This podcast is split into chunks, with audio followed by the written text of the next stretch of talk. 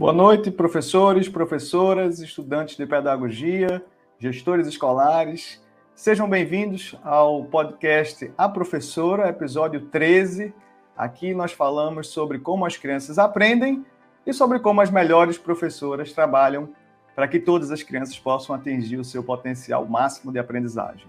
Eu sou Américo Amorim e hoje conversaremos com uma convidada ilustre, a professora Nathalie Wexler, jornalista também especializada em educação e autora de vários livros eh, com milhares de leitores. A gente vai chamar a professora Nathalie agora para conversar com a gente.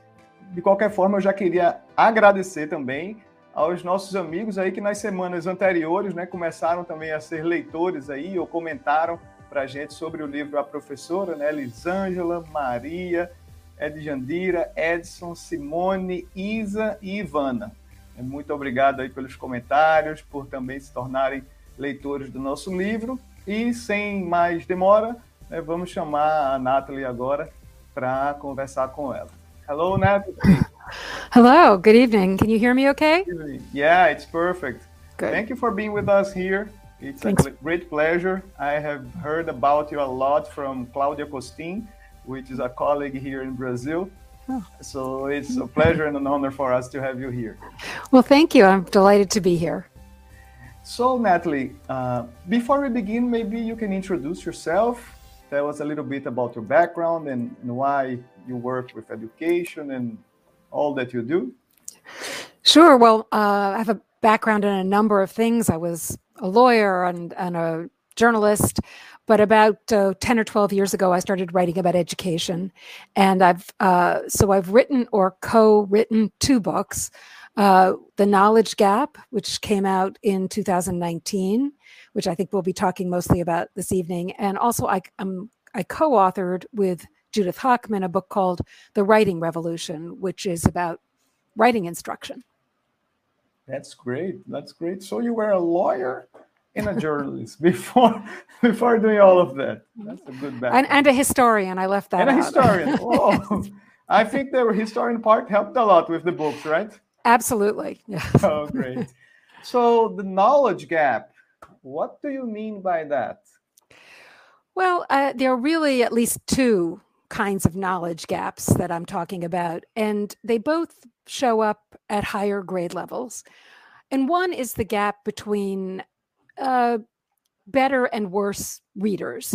And that really corresponds largely to kids at the upper and lower ends of the socioeconomic spectrum.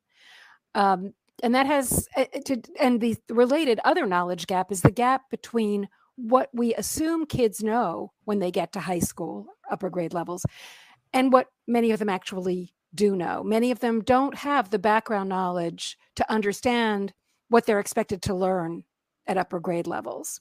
And so a lot of attention has been focused on what's the problem with high school in the United States and why does everything seem to fall apart there? We seem to be making some progress in narrowing that gap between the rich and the poor kids at lower grade levels. But the question seemed to be so why doesn't that progress carry over to the upper grade levels?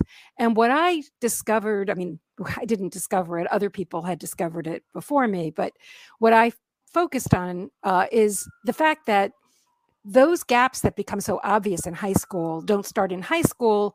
They really have their roots in the way we teach elementary school. Very nice. I'm going to translate now for, for our audience here in Portuguese. Uh, eu perguntei a ela, pessoal, o que é o knowledge gap, né? ou seja, o que é a, a falta de aprendizagem, o, o, buraco da aprendizagem, né? ou a deficiência de aprendizagem, que é o título de um dos livros dela. Né? Essa foi a nossa primeira pergunta. E aí ela começou explicando né, que o knowledge gap, né, existem dois grandes knowledge gaps que eles chamam lá nos Estados Unidos, né, e que um é, um é o que se chama da diferença, né? Entre os melhores e os piores leitores. Né? Então, quando a gente chega ali com as crianças no fim do ensino médio, né, existe uma grande diferença entre melhores, o, os, os, jovens que leem melhor, os jovens que ainda não estão tão, bom, tão bem nessa leitura, né, e que essa diferença ela é muito relacionada né, à questão de renda, né, o nível socioeconômico. Então, esse é um, um grande problema. E outro grande problema que eles enfrentam lá é que esses jovens, né, eles, ao entrarem no ensino superior, eles não têm né, todos os aprendizados que eles deveriam ter. Né? Ou seja, eles chegam né, sem conhecimentos né, que deveriam ter sido fomentados aí desde o ensino da educação básica, né, do início da educação infantil, ensino é, fundamental, anos iniciais e os, os anos finais. Né? Então, esse problema né, que ela está mencionando aí para a gente, né, que eles entram na universidade sem muitos conhecimentos prévios, também acontece aqui no Brasil. Né? Quem é professor de ensino superior comenta geralmente isso, né? e a gente consegue perceber isso também é, no nosso Enem, né, nos scores do, do Enem. E aí, o que ela diz é que lá nos Estados Unidos, né, eles têm conseguido né, melhorar o aprendizado e diminuir essa desigualdade de aprendizagem na, no iníciozinho ali do ensino fundamental, né, das crianças menores, mas que quando chega no ensino médio, né, esse, esses, essa redução da desigualdade no, no início né, do ensino fundamental, ela chega no ensino médio com muito problema. Né? Então, existe aí um, um, problema dentro desse processo né, educacional e que é o que ela tem se dedicado aí a, enfim, pesquisar, conversar com pesquisadores né, e analisar esse, esse fato. That's great. So you, you were telling you're telling me that looks like the things are getting better in the primary grades, but un until now not so far in like in high school. Well, you know, I we still have gaps between rich, basically the kids at the upper and lower ends of the socioeconomic spectrum in the lower grades, but it can look like kids are getting better at reading comprehension, but that's really because the books we're asking them to read don't assume a lot of sophisticated knowledge and vocabulary. And the problem really is that the way we approach reading, which so there are two aspects of reading there's the decoding part, and then there's the comprehension part. And the way we've been approaching them both has been very problematic. Uh, but I'm just focusing on comprehension. And comprehension has been approached as a set of skills that kids just need to master, like finding the main idea or making inferences. And they practice the skills on books on random topics that are easy for them to read. And the idea is not that they're acquiring any real knowledge about anything. It's just they're getting better at the at finding the main idea and then they'll be able to use that skill later on to get find the main idea of anything they read but that is not how reading comprehension works. What's much more important than these skills is how much knowledge you have how much knowledge about the topic or general academic knowledge and vocabulary. And if you haven't been learning about history about science in the early grades then when you get to high school and this often continues until kids are like 14, 15 years old. And then all of a sudden, they're given a textbook on world history or something. And they may not know some very basic things about the world, not because they can't learn those things, but because no one has taught them those things. And so they have a very hard time understanding what they're supposed to be learning in high school. Nice. Uh, ela disse para a gente, pessoal, que assim, eu, eu, eu perguntei, né? Poxa, mas então parece que nos anos iniciais a coisa está ficando melhor e ainda não não ficou tão boa no ensino médio. Ela disse que não é bem assim lá nos Estados Unidos, né? que a leitura é um grande problema para eles lá.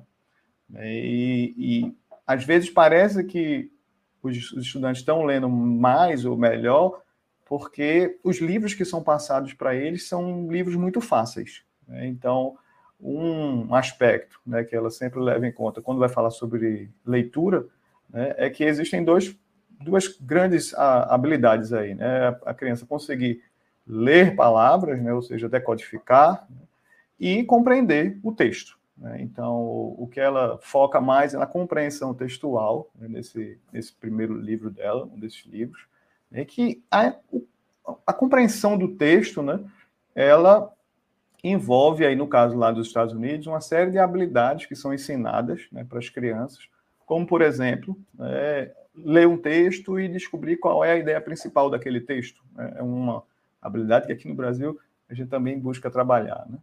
Mas qual é o problema? Essa habilidade sozinha, né, por si só, né, ela não garante que a criança vai conseguir entender né, o assunto que precisa estudar. Né? Então, o que acontece muito lá é que os estudantes, né, eles ali no ensino fundamental, nos anos iniciais, né, eles não estudam história, não estudam muito ciências, né, ou, ou não têm é, é, um, um, foco nisso, né? E aí, quando chegam no ensino médio e no ensino superior, eles pegam, por exemplo, um texto de história né, e eles não conseguem entender o, o, texto, não porque eles não conseguem aprender aquele texto, mas porque eles não têm conhecimentos prévios, mínimos, sobre a história do mundo, sobre como o mundo está estruturado, a história lá dos Estados Unidos, enfim. Então, o, o grande gap que existe lá é a falta de conhecimento prévio específico sobre é, áreas de conhecimento, né? então, enfim, sobre tópicos específicos do currículo, e aí faz com que esses, esses jovens né, não consigam compreender textos, não porque eles não leem, mas porque falta esse background, né? esse conhecimento prévio. Very, very important issue that you raised for, for us here. Uh, and, and, I should I just sure. should add that so one reason, one big reason there's this gap between kids from higher income families and those from lower income families is that the higher income parents tend to have more education. And so their children are in a better position to pick up academic knowledge and vocabulary at home through you know conversations or maybe they go on trips or go to museums or the parents read to them more. So that really eh, largely explains this gap we see between kids in different class classes, social classes. E aí uma coisa que ela adicionou para a gente, né, que é bem importante, é que lá, né, essa grande disparidade que existe né, entre a proficiência né, das crianças de alta renda, quando comparado com as crianças de famílias de renda mais baixa, né, ela tem muito a ver porque as famílias de renda mais alta geralmente tiveram mais oportunidades educacionais, né? ou seja, foram pessoas que fizeram graduação, às vezes pós-graduação, às vezes até um mestrado, doutorado, né? e convivendo né, com essas famílias que tiveram mais oportunidades educacionais, as crianças em casa, né, nas conversas que têm com o pai, com a mãe, enfim, com os outros parentes, nas visitas que elas fazem aos museus, às vezes quando vão, é, nos passeios, né? Essas interações geram para a criança mais conhecimento acadêmico, ou seja, elas têm um conhecimento de mundo né, melhor ou mais forte do que aquelas crianças que moram com famílias que não têm esse background, né? ou seja, esse conhecimento prévio e esses assuntos não aparecem no dia a dia eh, da família. so how was the process of making this book? How did you how did you start to to research that? And, and how was it? Difficult because it's it's not just a chronological story. You can't just tell it with the beginning middle and the end. I think one thing that helped me was um, somebody said to me you know you have well they said to my agent you have sort of three different things here. There's a, a descriptive part there's a historical part and then there's a prescriptive part. And so that helped me because i was able to break it into th- those three sections. Um, the other thing that helped i really wanted to make this engaging for readers because this problem has been written about before but in kind of a dry academic way. And i thought if i tell stories uh, then maybe i can get people to pay attention. So that's what i tried to do. I have characters. And one thing that uh, was kind of an afterthought, but I think is really important, was I followed two classrooms through a school year. Uh, one using this standard skills focused approach to comprehension, and the other using one of uh, the more recently developed elementary curricula that really build kids' knowledge, academic knowledge, in a systematic way. And I think the difference between those two classrooms was um, it was really amazing to me. And i think i think readers will be able to see that too that there was a huge difference between what was going on even though the kids demographically were not that different. They were both they in both classrooms they were all from low income families. They were all students of color. But the ones in the knowledge building the, who were getting the knowledge building curriculum were having amazing thoughtful discussions and they were much more engaged in what they were learning. Very, very nice. So uh, let me translate first. I like to, I want to ask yeah. more.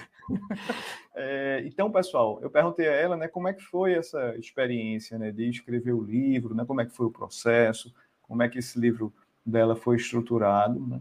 E aí ela disse que o, o, agente literário dela ajudou muito ela no, no, quando leu ali a primeira versão do livro, né, em organizar o livro né, em três grandes blocos. Né? Então, o livro traz um resgate histórico né, desse, dessa questão né, do, do, gap de aprendizagem, ou seja, das, das diferenças de aprendizagem, né, um, uma parte histórica. Uma outra parte mais descritiva, que descreve o problema como ele acontece lá hoje, né, e uma parte prescritiva, ou seja, de sugestões. Né? E, e, ela disse que uma das coisas que mais que ela mais buscou nesse livro foi o engajamento do leitor, porque esses, esse tema, né, compreensão, enfim, gap de aprendizagem, já tinha sido escrito por muita gente antes, mas é, geralmente numa linguagem muito acadêmica, muito formal, enfim.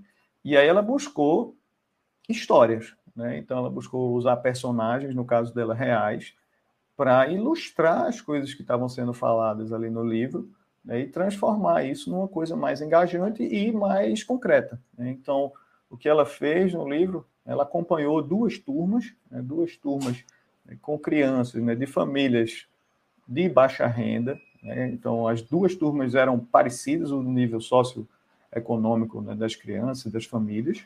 E aí ela acompanhou essas duas turmas. Uma dessas turmas, né, a professora né, trabalhava habilidades de compreensão de uma forma mais é, ampla, né? e em outra turma o currículo trabalhava também conhecimentos específicos né? Desses, dessas áreas de conhecimento, como a gente tem em algumas áreas de conhecimento lá na nossa BNCC.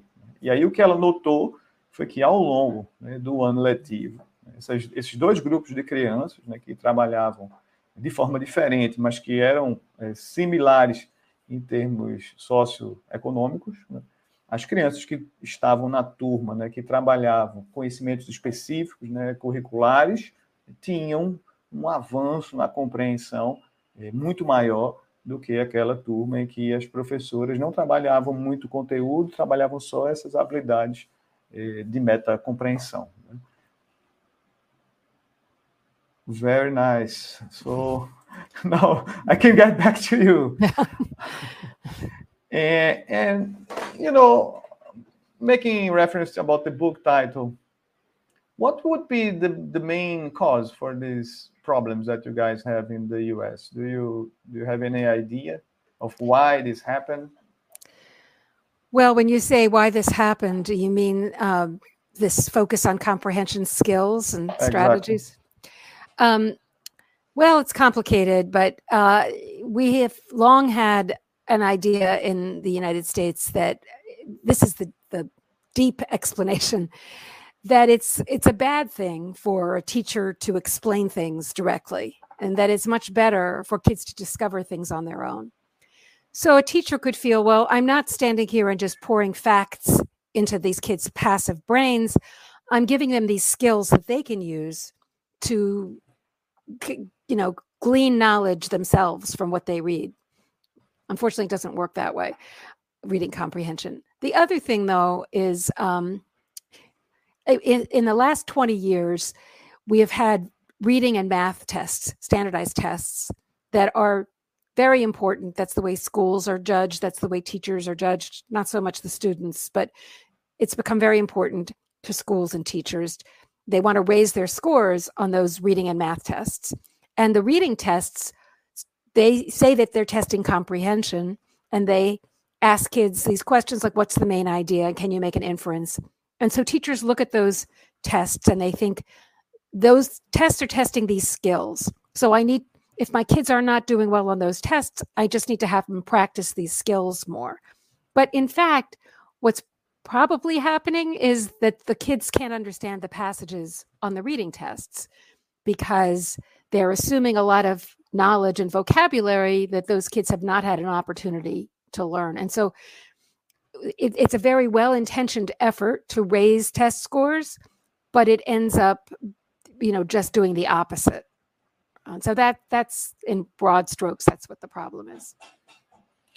Eu perguntei a ela, né, qual, qual, ela, qual seria a causa, né, histórica aí que vem gerando esse problema lá nos Estados Unidos, né?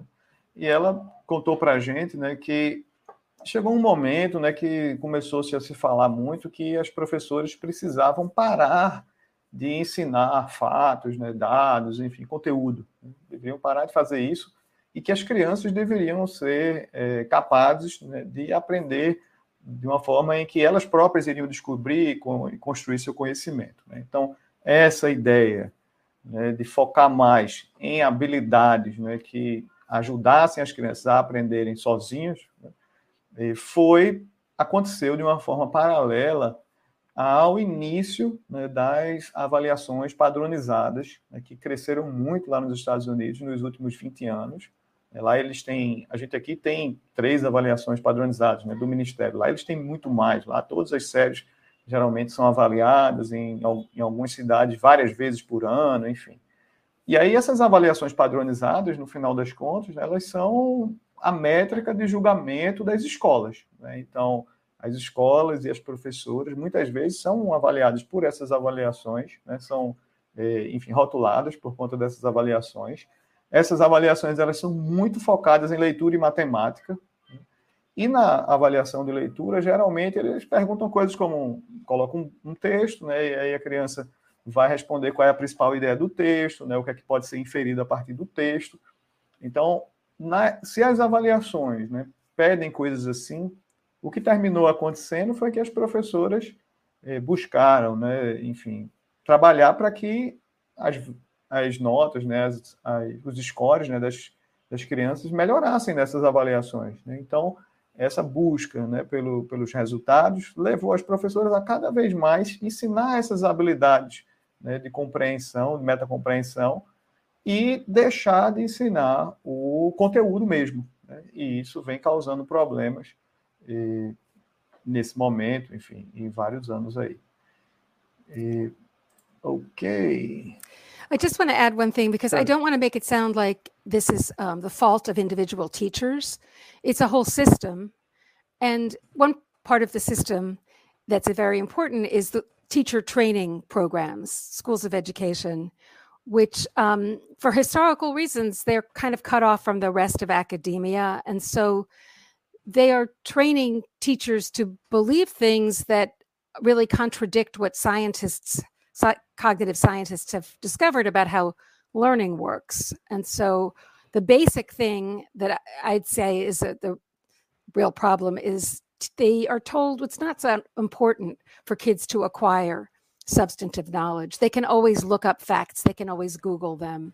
So you don't want to focus on getting them to remember factual information. Of course, that's not the only thing that teachers need to do, but if kids don't have some fact relevant information stored in long term memory, they're not going to be able to understand what they're reading, and they're also not going to be able to learn the next thing they're supposed to learn. So, a, a big it's a systemic problem, and a one large part of it is te- the way teachers are trained.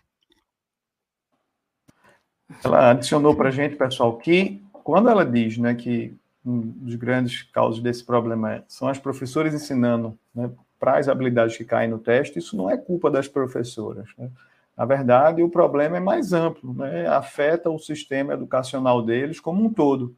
Ela mencionou que a formação dos professores lá, pelas Schools of Education, né, que são as, os cursos de graduação em pedagogia e as pós-graduações na área de educação lá, essa, esses cursos, né, as universidades, geralmente não ensinam as, pro, as professoras né, como as crianças aprendem. Né? Não falam sobre as pesquisas né, cognitivas, enfim, sobre toda a parte da neurociência, da aprendizagem. E as escolas, eh, os cursos de pedagogia, enfim, dentro dessas eh, universidades lá, geralmente vão ensinar, elas ensinam para as professoras que as crianças não precisam aprender os fatos, né? que as professoras não, não devem gastar muito tempo né, ensinando conteúdo, ensinando fatos, porque o argumento de, que acontece muito lá é que as crianças podem usar o Google né, para procurar as coisas. Né? Mas se as crianças não têm conhecimentos prévios né, fortes, ca causa esse problema de compreensão de texto né, que acontece lá. Então, assim, é um problema sistêmico né, e que a formação de professores lá é uma das causas né, desse problema existir hoje lá. You, you talk about the reading wars. What are the, the reading wars and, and they are still affecting literacy results in the US? Yeah, the the reading wars. So that was a term applied to what was going on in education and literacy education, really in the like the 1990s, um, and it really has more to do with the decoding side of reading, not so much the comprehension side. Nobody was thinking about the comprehension side really. Uh, so on one side, you had the whole language people. It was a, a philosophy, and they said you don't really most kids you don't need to really explicitly teach them how to read you don't need to use phonics because if you just surround them with good children's literature most of them will just pick it up and they'll they'll discover the joy of reading and that's what's really important and on the other side there were scientists who looked into how the brain works how the mind works when it's decoding words and they said actually you know maybe half or even more of students will not learn to decode well, to decode fluently, unless they get systematic, explicit instruction. And the other kids who don't need it, it won't hurt them. Um, and that war was theoretically ended in about 2000 um, because uh, this report came out from the National Reading Panel. Uh, there, anyway, I won't go into all the details, but there was evidence that phonics was really important. And, and so something else came up called balanced literacy that was supposed to be a compromise, the best of phonics, the best of whole language. But the leaders of balanced literacy came from the whole language movement. And so they didn't really embrace phonics. It was like they threw in a little bit of it. And so we still have a lot of problems with the way decoding is taught. And a lot of kids still don't learn uh, to decode.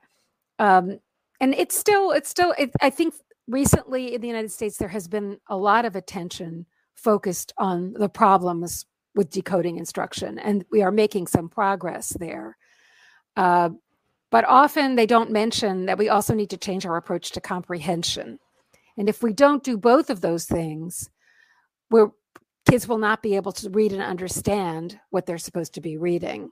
So that's I'm a little worried about that. Ela comentou para gente, eu perguntei a ela, pessoal, o que são as guerras da leitura, né, que existiram e ainda existem, parece, nos Estados Unidos, né, a Reading Wars. Né, e aí ela trouxe para a gente, né, que a, a, quando se fala de Reading War, né, ou, ou guerra de leitura, né, está muito focado né, no aspecto da decodificação, ou seja, a leitura né, de, um, de palavras, né, e que isso tem muito a ver né, com uma perspectiva que aqui no Brasil né, a gente pode chamar é, do método global, né, ou seja, um, uma crença de que se a gente colocar uma criança né, dentro de um ambiente é, com muito texto, né, com vários gêneros textuais diferentes, né, um, um, ambiente de hiperletramento, talvez, né, um, seria uma forma de falar isso aqui no Brasil, né, que essas crianças vão sozinhas, né, com pouco estímulo explícito, né, desenvolver o gosto da leitura e vão aprender a ler e a escrever.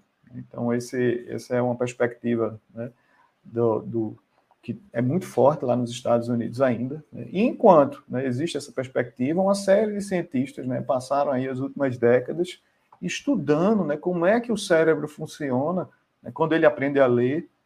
E lá nos Estados Unidos, né, metade das crianças não aprende a ler quando ela só trabalha, as professoras só trabalham com um método global.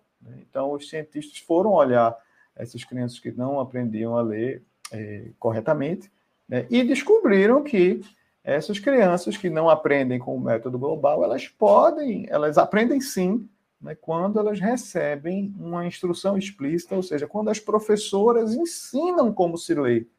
Né, e que é, há 20 anos atrás, né, as pesquisas já chegaram a uma conclusão né, no National Reading Panel, né, que foi uma comissão né, científica formada oficialmente lá nos Estados Unidos pelo governo americano para justamente estudar tudo que tinha sido pesquisado sobre o ensino de leitura e escrita e tentar chegar numa conclusão, né? O NRP já mostrou 20 anos atrás né, que as crianças né, que não conseguem aprender pelo método global, quando se ensina os sons das letras, elas aprendem, né, e aquelas crianças que também já aprenderiam né, com o método global, a outra metade, né, não perdem nada quando são é, quando passam em turmas que as professoras ensinam os sons das letras, né, ou seja, trabalham com a consciência fonológica, a consciência fonêmica e as relações entre as letras e sons. Então, quando surgiu isso, quando essa conclusão foi chegada lá 20 anos atrás, né, surgiu um, um, novo movimento lá nos Estados Unidos, né, que é chamado de Balanced Literacy, ou seja, é, ensino balanceado. Né? Esse pessoal né, que trabalha esse ensino balanceado lá, né, geralmente são pessoas né, que, enfim, eram do método global né, e começaram a dizer que estavam colocando componentes de consciência fonológica ou fonêmica dentro dos livros, dentro das suas escolas, mas na prática, né, o ensino dessas relações entre letras e sons e, e dos outros aspectos né, da consciência fonológica e fonêmica, ele não era sistemático, né, e as crianças continuaram, então, sem receber aquele tipo de ensino que precisavam receber para aprender. Né. Então, ultimamente, né, isso tem está muito em, em, voga lá nos Estados Unidos, né?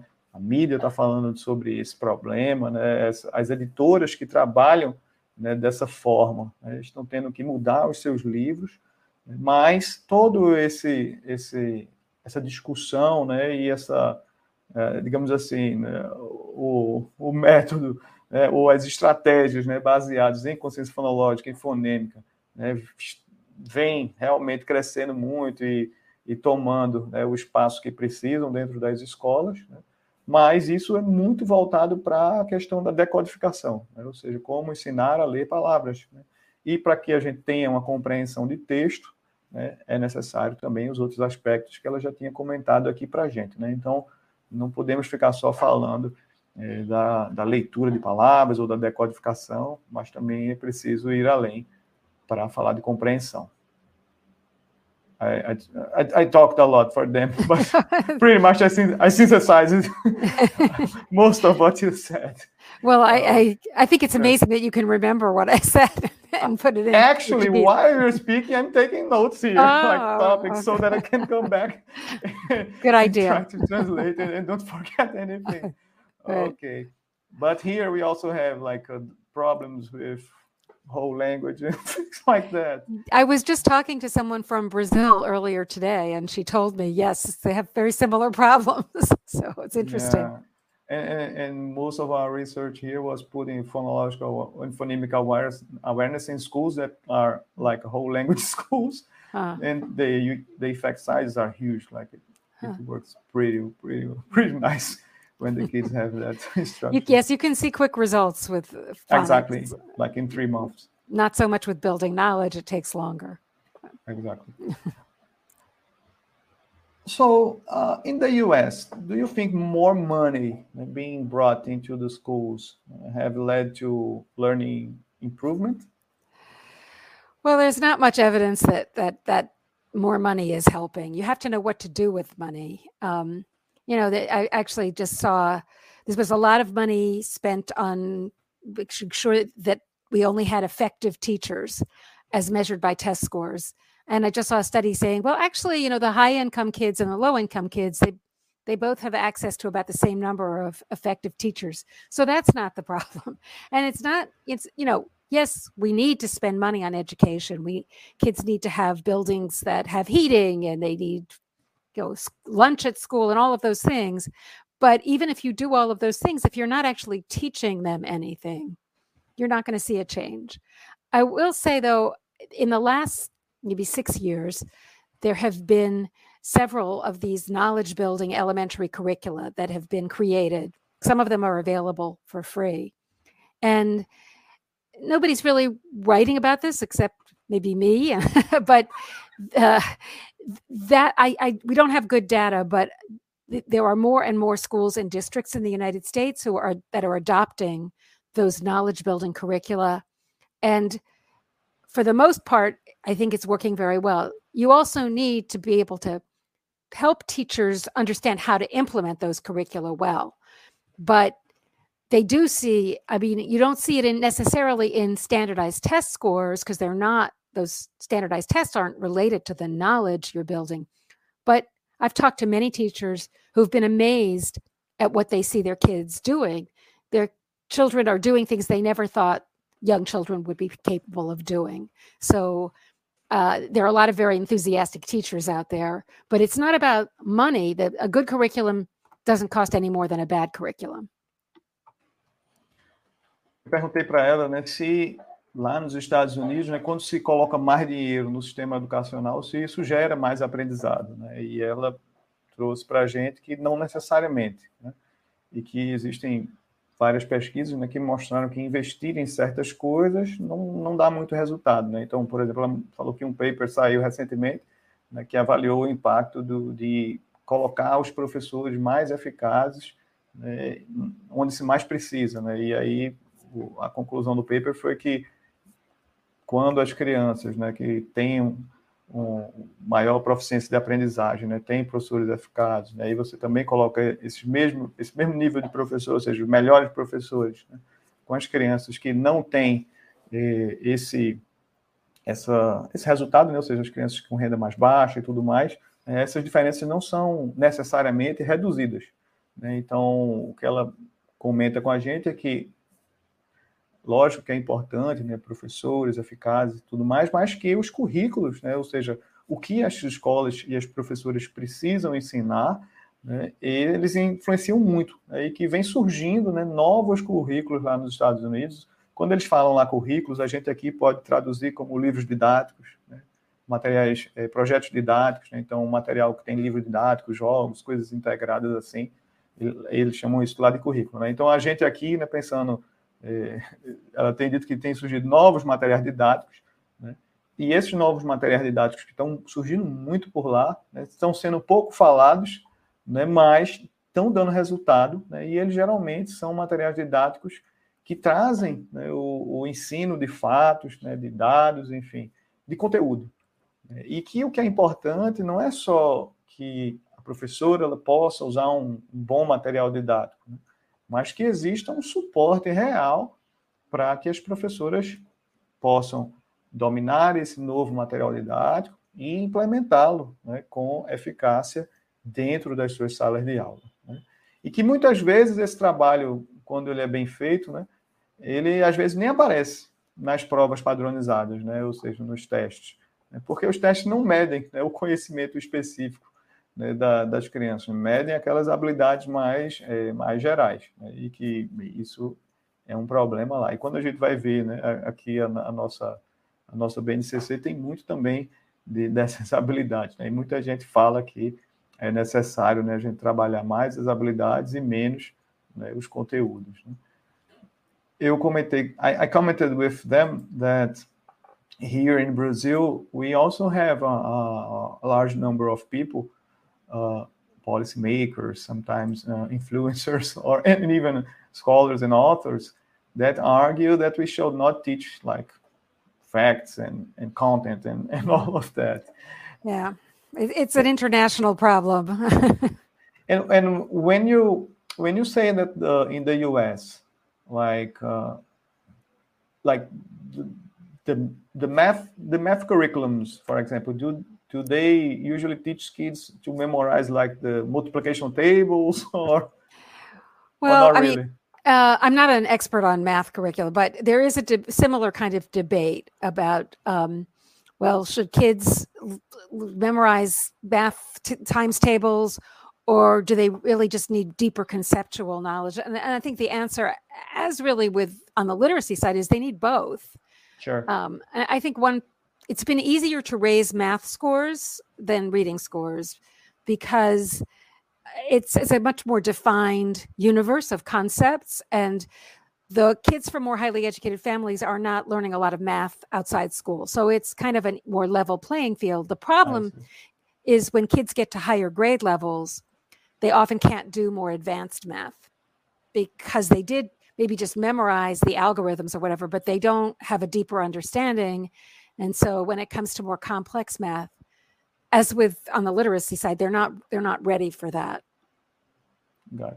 Eu perguntei para ela, né, se se esses currículos deles lá, né, que são, digamos assim, entre aspas, fracos, né, em conteúdo, né, se, por exemplo, eles trabalham, né, a, a tabuada, né, ou seja, as multiplicações, a memorização da tabuada, enfim.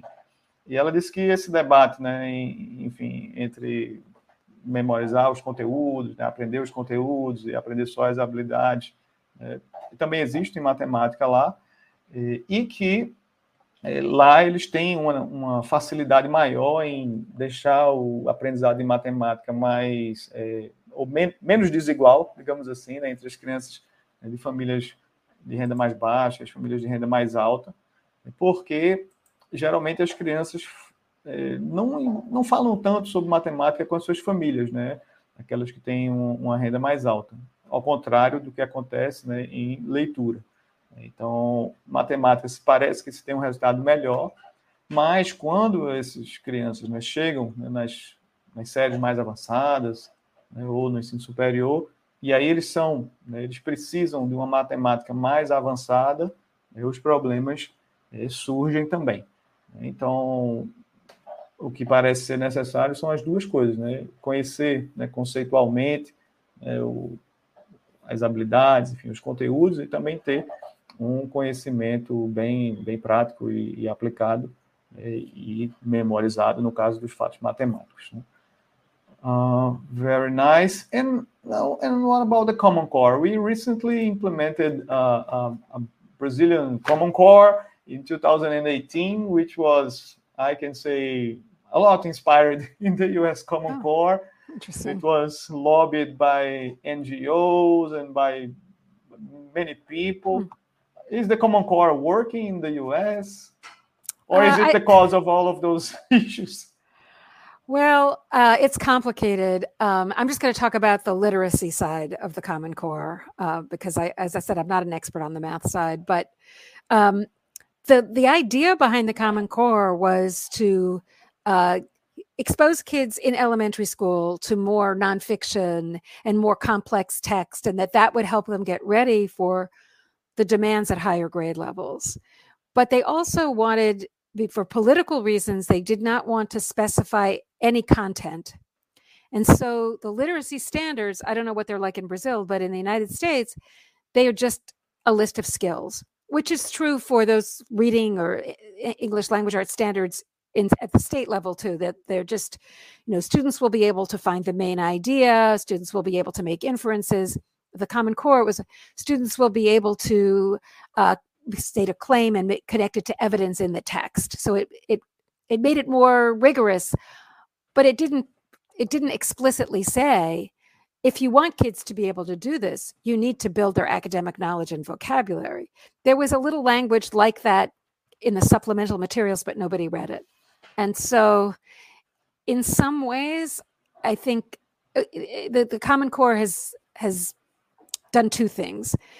In some, probably most parts of the country or most schools, it kind of made things worse because teachers brought in more nonfiction, but they didn't build knowledge. And it, they, they thought, well, we'll just teach them nonfiction skills like you know how to how to identify a caption what what is a caption and that'll help them be a good nonfiction reader but of course nonfiction is even harder to read if you don't have relevant background knowledge so that's one thing that happened. But also at the same time, some people understood that the comment, if you were going to meet these higher standards, you did have to build kids' knowledge. And so that really led to the development of these content rich knowledge building curricula that I mentioned. And there may be, you know, six of them now that I think are good.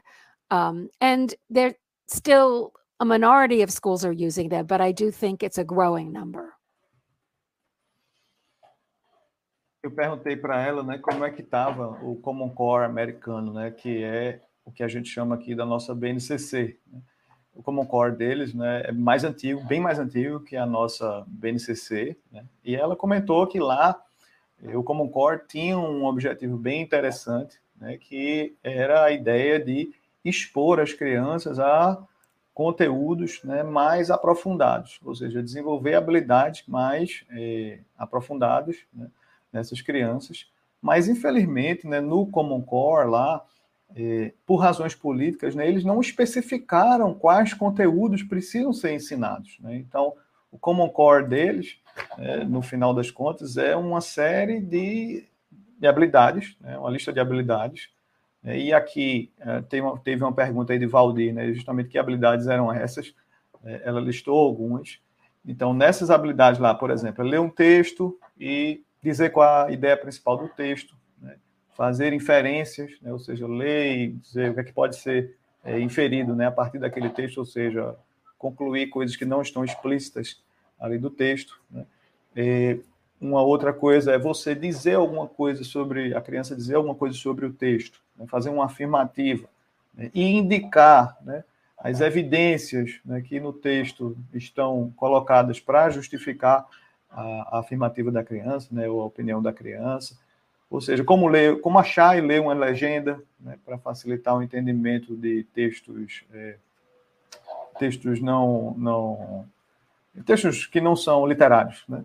Ou seja, essas habilidades, né, que são ensinadas, né, realmente são ensinadas, mas né, muita gente deixou de trabalhar o conhecimento específico das crianças, né? ou seja, o conteúdo não foi trabalhado. E aí isso gerou problemas, né? e tem gerado problemas lá até hoje. Né? Então, é uma questão que a gente precisa também, talvez, nos preocuparmos aqui nas nossas escolas. E, very good.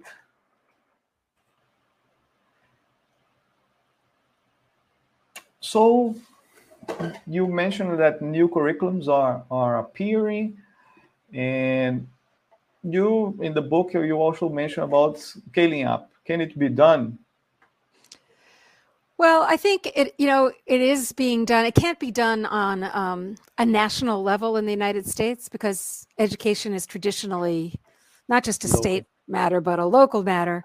But there is a lot that states can do and that districts can do, and um, some states have been able to do quite a bit to encourage. They haven't required, but they've encouraged districts, schools to adopt one of these curricula that that do build knowledge. Um, and then importantly, uh, Louisiana was the, one of the first states to, to try to do this. And they are now experimenting with a new kind of reading test, uh, which instead of having pass, reading passages on just random topics, the kids might happen to know enough about that they can answer the questions. The reading passages are tied to topics in the curriculum that most schools are using, which Louisiana created, and then like something like 80% of the schools are using them. It's and not just English, English, but also social studies. So, um, so it's I, I would hope that other states could follow that lead, and that would be a t- tremendous incentive. First of all, for teachers to actually teach the content, to focus on the content, because kids are going to be to some extent tested on that content. And also, it's going to be a much fairer way of measuring whether kids are learning, because right now we're just sort of measuring what knowledge they happened to pick up rather than what they might have learned in school. Um, so I, I, am I'm hopeful uh, that it's gonna it's not going to happen overnight, but uh, I do think uh, someday I hope to see this happening in most classrooms in the country in the United States. Eu perguntei a ela né, se é possível né, melhorar eh, em larga escala, que é um dos tópicos né, que ela traz no, no livro. Né, e ela lembrou que lá nos Estados Unidos né, a educação é muito local, né, muito eh, até nos distritos, né, diferente aqui do nosso país, que são as cidades. Né, e, e que lá né, ela, eles têm né, uma, uma, um caminho né, que realmente passa né, pela adoção de, pelas escolas e, e professoras e professores né, de bons livros didáticos, né, ou seja, livros que trabalhem não só essas meta-habilidades, né, mas também conteúdos, é, ao contrário do que muita gente diz aqui no Brasil, é que um experimento interessante nessa, nessa linha né, tem sido feito lá em Louisiana, né, eles têm adotado esses currículos, esses livros didáticos, né, mais que tem também conteúdo, né, que trabalham as habilidades, mas também os conteúdos, e que lá na Lusiana eles criaram uma nova avaliação de leitura. Né? Então, ao invés de só usar textos né, é, aleatórios, né, eles estão usando os textos para essa avaliação de leitura, né, são textos que têm a ver com os conteúdos do currículo. Então, por exemplo, né, no currículo você trabalha ciências sociais. E nesses, nessa avaliação vão ter textos desses eh, temas de ciências sociais que são trabalhados no currículo. Né, e isso, certamente, eh, é uma motivação né, para que as escolas trabalhem esses conteúdos, né, já que eh, esses conteúdos vão estar no teste. Né? Então, mesmo que se foque né, em ensinar as coisas do teste, ter um teste melhor, mais rico, né, que trabalhe também a parte de conteúdo, vai fortalecer esse processo. Ela disse que ela está esperançosa, né, mas que esse processo né, de melhoria em larga escala não vai ser tão rápido, mas ela está vendo que, que vai acontecer. We got a question here, maybe you can try to answer. If there are skills that are more important than others, would you highlight any skills? Well, I think we have to be careful when we use the word skills because there are skills like decoding skills, you know, connecting sounds to letters that are true skills. Uh, math has skills. Comprehension, those aren't true skills. They don't just get better with practice. Um, so it's it's not that you know if, if you just get really good at finding the main idea you're going to be able to find the main idea of anything that's put in front of you if you don't have enough background knowledge you won't be able to do it uh, but I, that doesn't mean we don't want kids to try to be analytical. Uh, we do need to ask them questions. It's fine to ask them a question that requires them to make an inference or requires them to find the main idea. But we just want to put the content in the foreground, ask a question about the content that implicitly requires them to make an inference. And that works much better. It gets them into the habit of those of thinking in that way but it puts the content in the foreground where it really needs to be. So I think I would say that that's the important thing. It's not that we don't we we don't value being able to think critically, analytically, all of those things. It's that those, those things are best developed alongside growing kids' knowledge. assim, existem realmente algumas habilidades que são habilidades, né? Então, por exemplo, decodificar palavras, né, é uma habilidade essencial. E se sabe, né, que quanto mais você pratica, né, você lê palavras mais rapidamente e frases também. Mas que compreensão textual não é realmente uma habilidade. Né? Não é algo que você consiga definir muito especificamente e que também não melhora com a prática. Né? Então, por exemplo, se você é bom em achar a ideia principal de um texto, né, você não necessariamente vai ser bom em achar a ideia principal de qualquer texto. Por quê? Porque se você não souber o conteúdo prévio necessário para entender aquele texto, você não vai conseguir achar a ideia principal daquele texto. Então, ela trouxe para a gente né, a importância de a gente ensinar realmente as crianças a acharem a ideia principal do texto, a gente ensinar as crianças né, a fazerem inferências a partir do texto, né, mas que é necessário a gente trabalhar essas, essas habilidades, né, se é que são habilidades, eh, junto com o conteúdo. Né, porque assim, quando for trabalhado junto com o conteúdo, e as crianças chegarem né, num texto mais desafiador ou avançarem na sua, nos seus estudos, né, nos anos da escolaridade, né, quando eles se depararem né, com conteúdos mais profundos e souberem né, achar a ideia principal, fazer inferências, eles vão conseguir realmente né, é, entender e trabalhar aquele texto. Né? Então é importante trabalhar as estratégias né, para a criança se transformar num leitor crítico e analítico, mas isso só acontece né, quando o conteúdo também é aprendido eh, pelas crianças.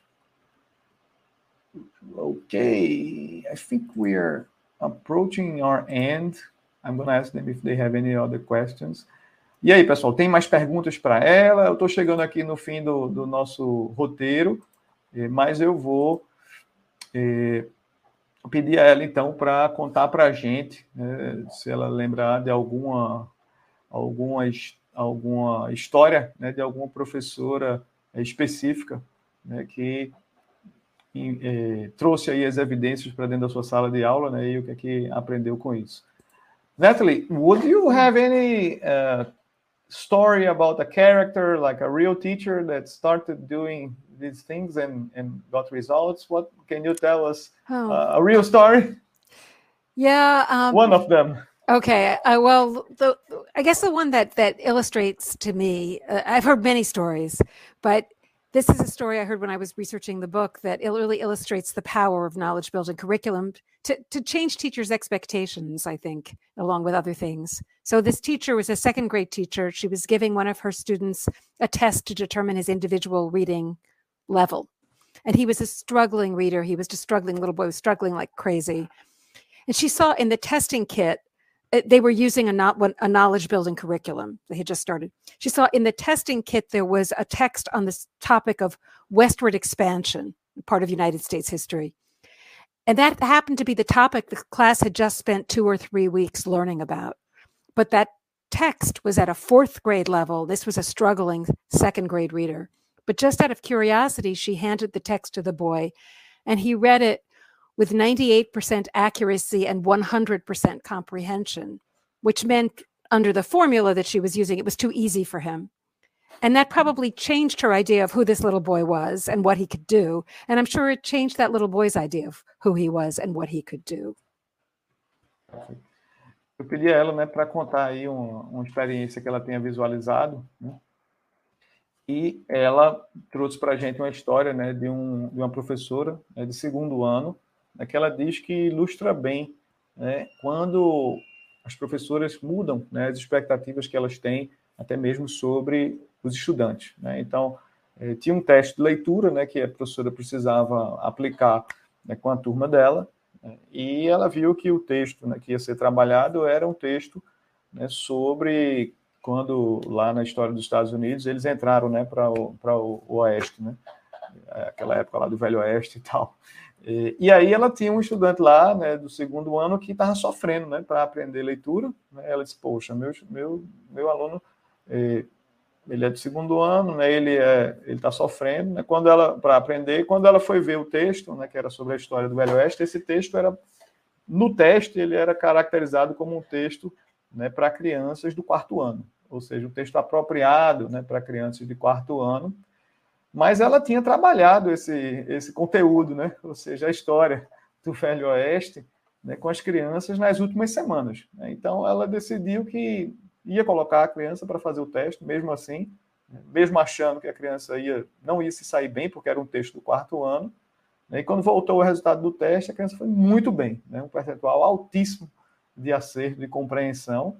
Né? E aí ela percebeu que quando se trabalha né, o conteúdo, como ela vinha trabalhando, aquele conteúdo né, gera realmente um resultado grande de aprendizagem. Né? Então, aquela criança né, que achava que estava muito atrasada, enfim, que era uma, uma leitura que não era tão proficiente, né, ela viu que tinha potencial sim para ler. Né? Que o que estava faltando era o conteúdo, e naquele momento ali, aquela prova né, tinha trazido um conteúdo que era justamente o que eles tinham estudado lá. E aí a criança leu super bem, entendeu super bem o texto. Né? Então, esse, essa troca de expectativas né, da, da professora né, sobre o que estava sendo feito né, e o resultado do trabalho dela, e até mesmo a expectativa do próprio aluno sobre a capacidade dele, né, foi bem, bem ilustrativa aí é, para ela. Natalie, in uh, first grade or maybe in kindergarten, what would you say that's the the main skill or competency that needs to be taught? Well, I, obviously, the, the, you know it's very important to teach decoding, phonemic awareness, phonics. Uh, those are the skills that I think need to be focused on, and then simultaneously, we should be building kids' knowledge through reading aloud things that they could not read themselves, and and engaging them in discussion about that.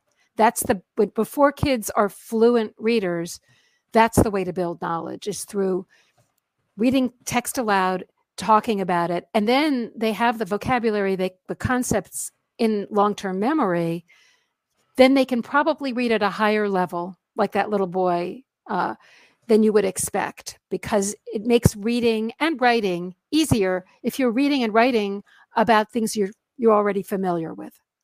Perfect.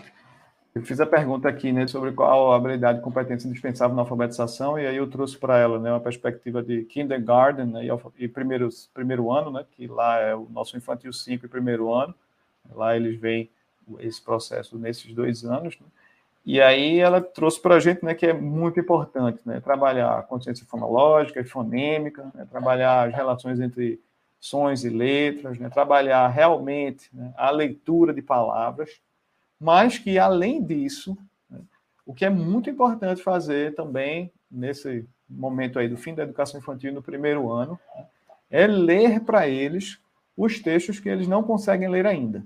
Né? Então, trabalhar com esses textos, o vocabulário, né?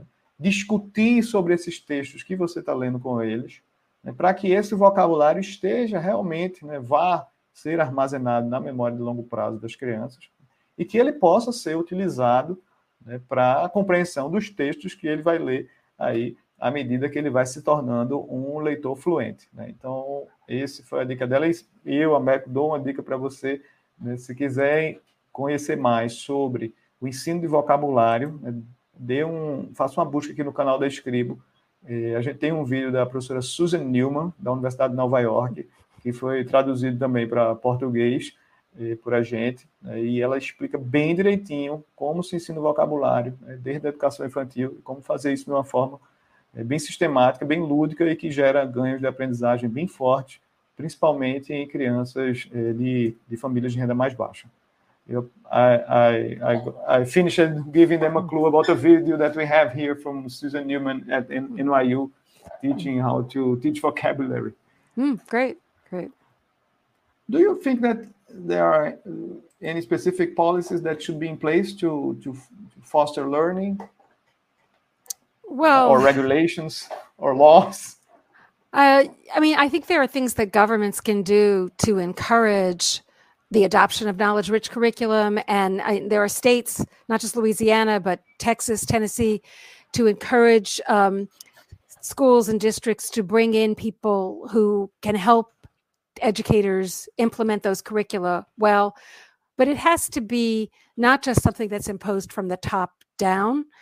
Teachers need to understand why this is important and why and, and it needs to make sense to them because at least in this country there's a long tradition of if teachers don't if it doesn't make sense to a teacher they can just close the door and do whatever does make sense to them so the only way to really get change to happen is to have both teachers and administrators and policymakers sort of all working together towards this goal.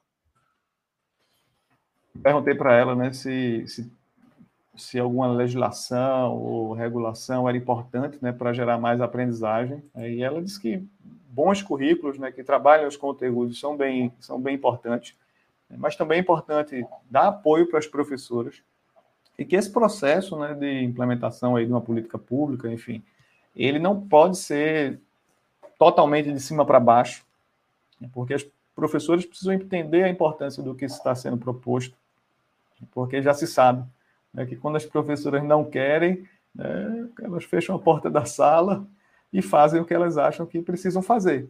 Né? Então, para que essas mudanças né, sejam realmente implementadas e cheguem na ponta, né, lá nas, nas salas de aula e, e, e fortaleçam né, o trabalho das professoras e o aprendizado dos estudantes. É importante que as professoras entendam o que está sendo proposto, né, a razão disso, né, e que elas comprem a ideia, né, para que isso realmente influencie o aprendizado das crianças. Né. I think that's it, Natalie. I would okay. like to thank you again for your time. The our sessions here are usually watched by many more people after they happen. So if they have any questions and we don't know how to answer, maybe we're going to get in touch with you. But I promise I'm going to try to answer most of them personally. Well, uh, the people can contact me through my website. Uh, unfortunately, I don't understand Portuguese very well, so that has to be in English. Yeah, but we, I, can, we can do this bridging. yeah, I'd be happy to try to answer questions that people have later if they come Great. if it come up. And when are your books going to come out in Portuguese? Uh-huh. If you can do something to make that happen, I'd be grateful. It sounds like there, there's a need. That's a good project for us. but thank you, thank you again, Natalie. It was great to have you here. It was my pleasure. Thanks for having me. It was our pleasure. Have a good evening. Okay. Bye bye. Bye bye. É isso aí, pessoal. Então a gente teve essa conversa bem legal com a Natalie, né? Vocês viram que os Estados Unidos têm vários problemas educacionais parecidos com a gente. Né? Ela falou aí do método global, né? da crença na aprendizagem baseada na descoberta, né? quando as pesquisas mostram né, que é necessário ensinar explicitamente as habilidades de consciência fonológica, fonêmica e as relações entre letras e sons para que a criança consiga ler palavras. Né? A importância, né? A permanência da importância de ensinar conteúdos. Né? Muita gente acha que só precisa ensinar as habilidades, não precisa se preocupar com conteúdos. Né? E conhecimento de conteúdos é essencial para a compreensão de textos mais avançados. Né? Então, uma conversa bem, bem interessante.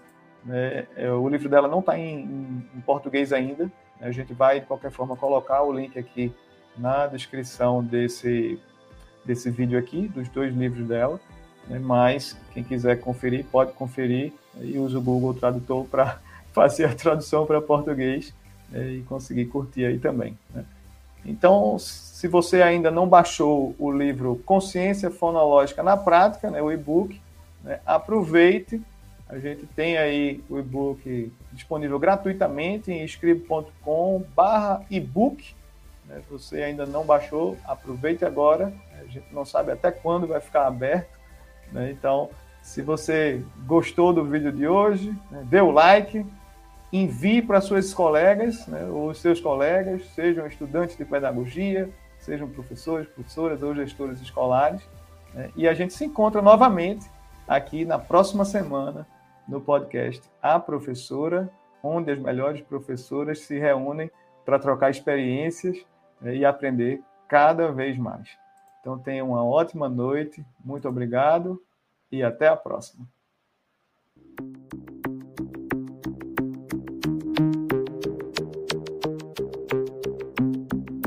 Juliana foi finalmente nomeada para ensinar na rede municipal. No primeiro dia de aula, ela se depara com um bilhete anônimo de boas-vindas. Já nas primeiras aulas, os bilhetes passam a criticar suas práticas pedagógicas. Nos dias seguintes, começam a ordenar que a professora faça as crianças aprenderem a ler e escrever em um prazo curtíssimo. Qualquer pedagoga diria ser impossível. Juliana descobre que a professora anterior havia sumido sem aviso prévio mas decide enfrentar as ameaças.